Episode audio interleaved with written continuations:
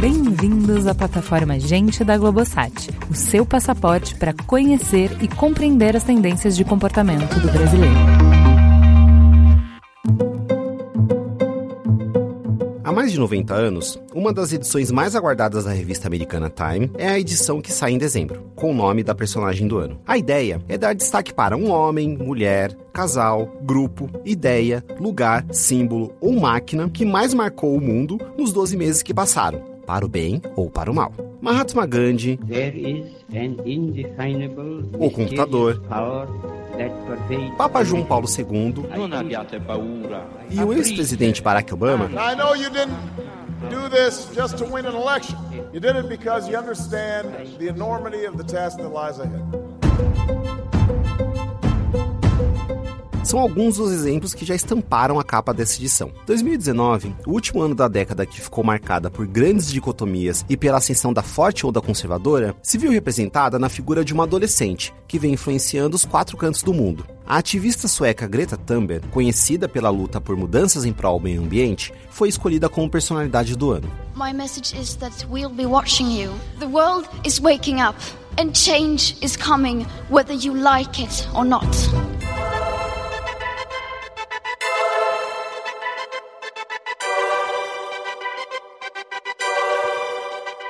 A Greta fala de um mundo em alerta e de mudanças que estão se aproximando. Mas será que somos capazes de imaginar que mudanças são essas e prever uma sociedade que a gente realmente possa se orgulhar? Será que adolescentes como Greta, que lidam com a realidade de forma engajada, pode nos ajudar a enxergar aquilo que não estamos vendo? A gente fez esse exercício de perguntar para as crianças o que elas gostariam de falar para os adultos e teve uma boa noção de para onde esse mundo caminharia. Por exemplo, ao perguntarmos para as crianças quais atitudes elas veem como essenciais dentro de casa, grande parte delas apontou para desligar a luz ao sair do quarto, fechar a torneira enquanto escova os dentes e até mesmo separar o lixo para a coleta seletiva, que acontece no prédio. Isso, à primeira vista, pode parecer simples, mas para tais crianças que estão hiperconectadas e são inspiradas por pessoas como Greta, o meio ambiente é sim prioridade. E existe a construção de um senso coletivo, um verdadeiro entendimento de que pequenas atitudes podem influenciar o todo. Para elas, também há uma grande importância em cuidar do próximo. Infelizmente, nós, adultos, muitas vezes deixamos a empatia de lado e nos endurecemos para lidar com a realidade. Ao passar na rua e ver uma pessoa dormindo no chão, uma criança se comove e quer entender por que aquela pessoa não tem o mesmo que ela. Ao ver que crianças não têm condição de pagar para ir no cinema, um garoto de 9 anos propõe para o seu pai que eles criem um cinema itinerante na rua, para que outras crianças possam assistir aos filmes. Ao ver alguém sofrendo bullying na escola, uma garota de 7 anos se coloca no meio da briga e leva seu amigo para fora daquele lugar, mostrando que ele não está sozinho nessa batalha. Imaginar um mundo novo pode ser realmente complexo, mas ver que existem situações reais de mudança nos convida a olhar através dos olhos das crianças. Mas será que é possível encontrar ferramentas para entender realmente o que se passa na cabeça delas? E, mesmo se a gente for capaz de entender, será que a gente consegue criar um ambiente saudável para que elas possam ser protagonistas de um futuro melhor? Eu sou Túlio Custódio, e para a gente entender o jeito que essas crianças estão lidando com esse mundão, o Gente Investiga convida a Mariana Loduca Koch, psicóloga, mãe e uma das idealizadoras do coletivo Tsuru, uma empresa que promove pesquisas de comportamento.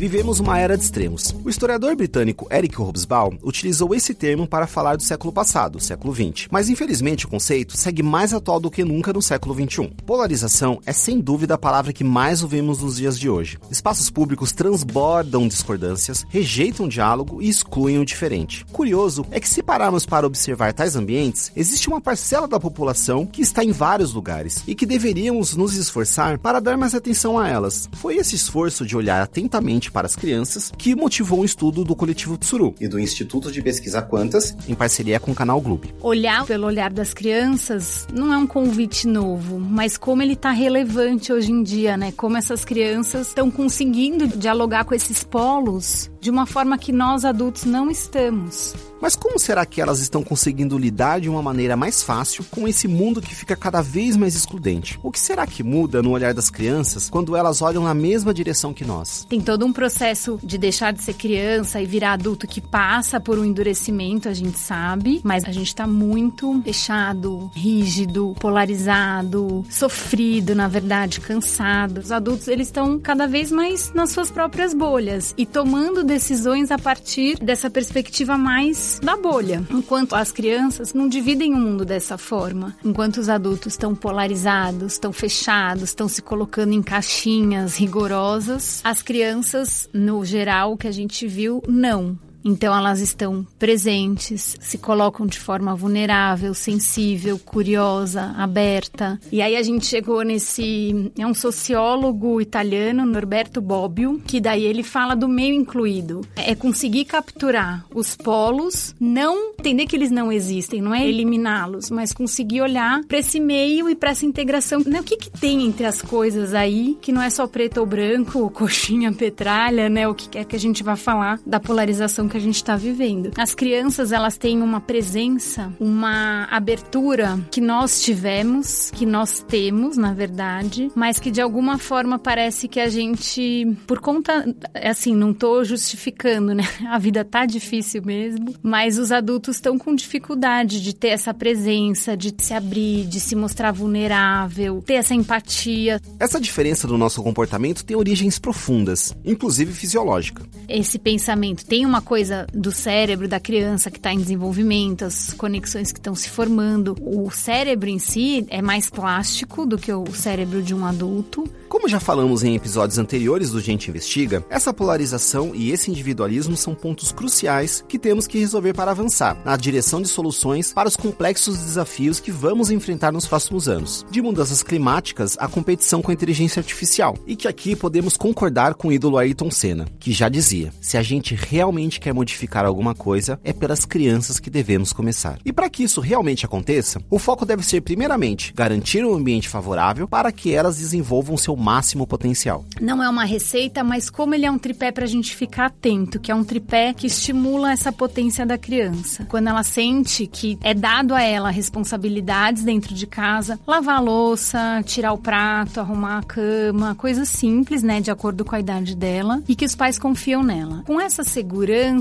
que é dada, ela vai para a escola e ela sente que ela é ouvida e respeitada, e isso desperta nela, fortalece um sentimento de empatia e sensibilidade com o entorno. O resultado eram crianças que se sentiam cada vez mais potentes para mudar o mundo, para mudar uma opinião, para mudar uma atitude de alguém, para fazer alguma diferença no entorno. Esses três fatores citados pela Mariana, responsabilidade em casa, confiança para expressar opiniões e o sentimento de respeito na escola, não é que formam uma receita de bolo única, mas já nos mostram um caminho. Só que, como todo terreno que está sendo adubado, alguns fatores podem interferir na colheita final. Um deles é a superproteção desempenhada pelos pais. No resultado, a gente vê que essas crianças brasileiras são super protegidas. Que 87% desses pais que a gente entrevistou são super protetores. Então é um dado bem forte, bem alarmante, né? O que que essa hiperproteção vai fazer, né, para essas crianças e aonde que essa autonomia, essa confiança que a gente está falando que é tão importante vai aparecer. Então acho que aí tem uma pulguinha para a gente ficar atrás da orelha, porque a gente está entendendo, assim, nesse estudo ele fica claro que dá pequenas tarefas e pequenas responsabilidades, pequenas no sentido daquilo que é possível a criança fazer, que para ela com certeza é super grande. Eu acho que aí tem um sinal bem vermelho, assim, que a gente às vezes não se dá conta, tá na correria, vai fazendo, né? E aí tira o prato da criança porque é mais fácil, sabe? Do que ela deixar cair, sujar tudo, enfim. E a outra coisa que a gente viu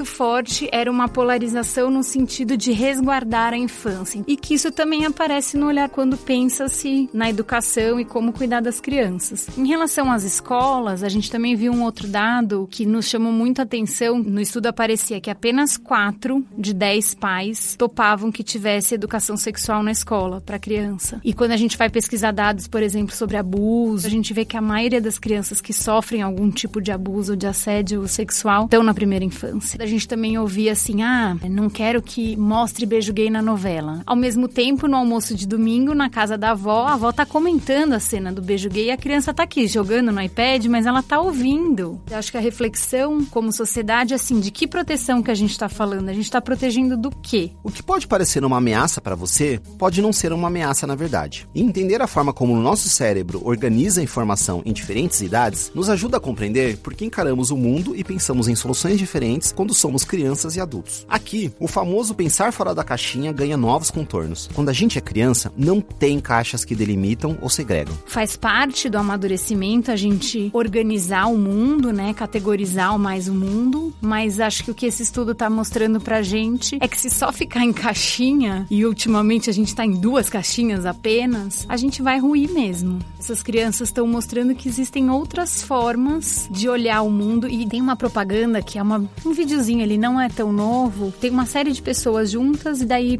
pede pro adulto falar divida. E daí ele divide assim: brancos de um lado, negros de outro mulheres de um lado, homens de outro. Tipo, bem óbvios. É, católicos de um lado, não sei o quê. E daí faz o mesmo pedido para as crianças. E daí a criança vira: quem gosta de amarelo? E aí vai para um lado. Quem gosta de música? O jeito que ela se propõe na divisão não tá nessas categorias. E não é só esse olhar que ultrapassa a dicotomia adulta que devemos estar atentos, mas também dá atenção ao espírito criativo, que leva essas crianças a atitudes mais empreendedoras e ativistas. São crianças que não deixaram de ser crianças crianças, de brincar como criança, mas que tem feito trabalhos no sentido de empreender e ações, né, na verdade, no sentido dessa coisa mais ativista. Então a Greta não é uma criança, é uma adolescente, mas ela é uma super referência nesse sentido de não se conformar com o que está posto aí no mundo. A gente viu uma menina que soube na escola que um tipo de abelha estava entrando em extinção. Aí ela resolveu criar um suco adoçado com mel de abelha e parte da renda revertida desse suco ia para a preservação dessas abelhas. Essa menina que é a Micaela, que tem esse trabalho que une, né, o empreendedorismo com o ativismo, é esse olhar para o entorno e, e realmente acreditar que pode mudar, né? As tecnologias, especialmente a internet, são grandes responsáveis por histórias como a da Greta e a da Micaela, com romperem fronteiras e inspirarem crianças de todo o mundo. Por isso mesmo, o estudo investigou como as crianças estão usando a rede. O que eles curtem muito assistir é vídeo tutorial, pessoas jogando videogame e para aprender a jogar videogame, o chamado unboxing, que podem ser adultos, mas também crianças abrindo, né, e falando dos brinquedos. Crianças que ajudam quem precisa, eles também gostam de ver e programas de TV. E a tela preferida é celular,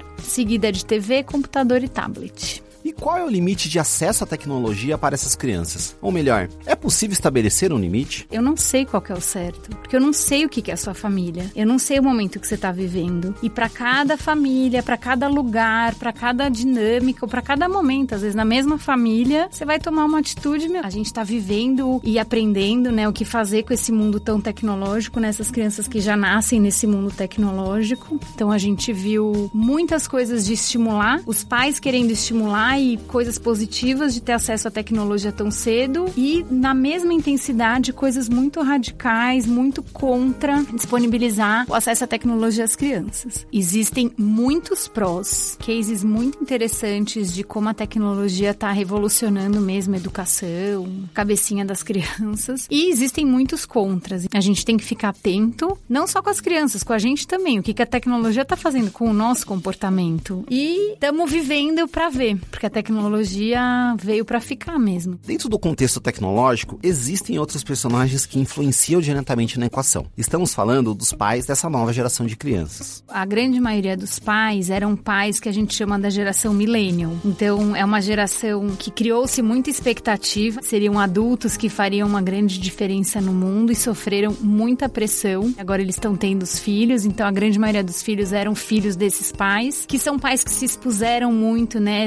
essa história, esse boom das redes sociais, são pais que achavam mesmo que em algum momento eles conseguiriam fazer diferente. O que a gente viu que na comparação, quando eles olham para os pais deles, eles se acham pais melhores. O que não mudou ao longo das décadas foi a quantidade de emoções que fazem parte do universo da parentalidade. Só que o desafio dos tempos modernos se coloca cada vez maior pela quantidade de informações que circula, numa sociedade que cada vez mais aponta os erros e vangloria uma vida através dos filtros das redes sociais. Tem uma equação que não fecha, que tem a ver com esse feminismo, com essas mães que trabalham, que são magras, que são gostosas, que são sexys, o marido que tem que ser pai, que tem que ser fofo, sensível, macho, mas molenga. Então, assim, tipo, tá muito difícil dar conta de tudo, somado a uma crise econômica que a gente vive, somado ao desemprego que a gente vive, à polarização que a gente vive. Então, assim, também a gente tá numa sociedade muito que aponta muitos erros, né? Que a gente tá o tempo todo ou se mostrando de forma muito perfeita, né? Instagramável, ou apontando os erros. Esse modelo dessa sociedade de desempenho, né? Essa coisa para fora e a paternidade e a maternidade entram nisso, com certeza tá estafando. Tais informações nos levam a observar com mais empatia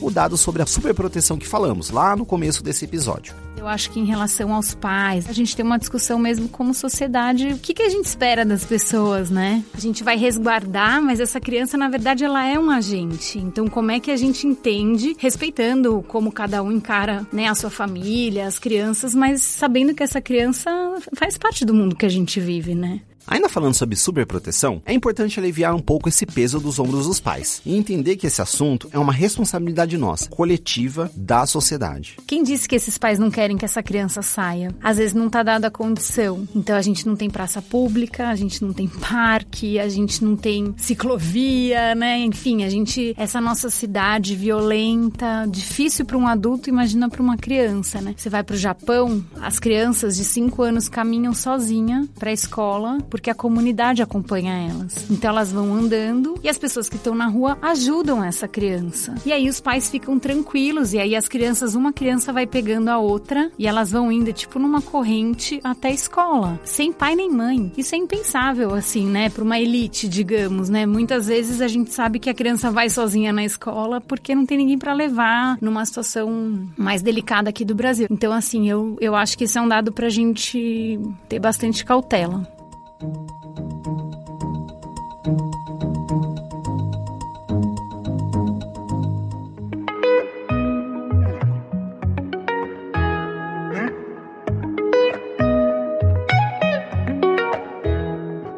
Depois de observar os filhos, ampliar o olhar para os pais e compreender o contexto social que vivemos, o convite para que a gente olhe para o novo, através do olhar das crianças, se torna não só relevante, como absolutamente necessário. Na verdade, a gente vê as crianças sofrendo com essa sociedade que a gente está sofrendo, né? Porque elas são a sociedade, assim como nós. Elas não deixam de ser crianças, mas elas ainda conseguem estar presentes, vulneráveis, empáticas. Acho que o lance delas, assim, que é lindo nesse nesse estudo, lembrar para nós adultos que é um jeito de estar no mundo que a gente já foi que a gente pode voltar a ser. Que a gente não pode perder essa presença, esse olhar, esse encontro. Se por algum motivo perdemos a nossa capacidade de preservar a forma vulnerável, sensível, curiosa e aberta de ver o mundo e construir novas relações, vale lembrar que nunca é tarde para descobrirmos novas ferramentas e voltarmos a agir, pensar e principalmente sonhar como crianças.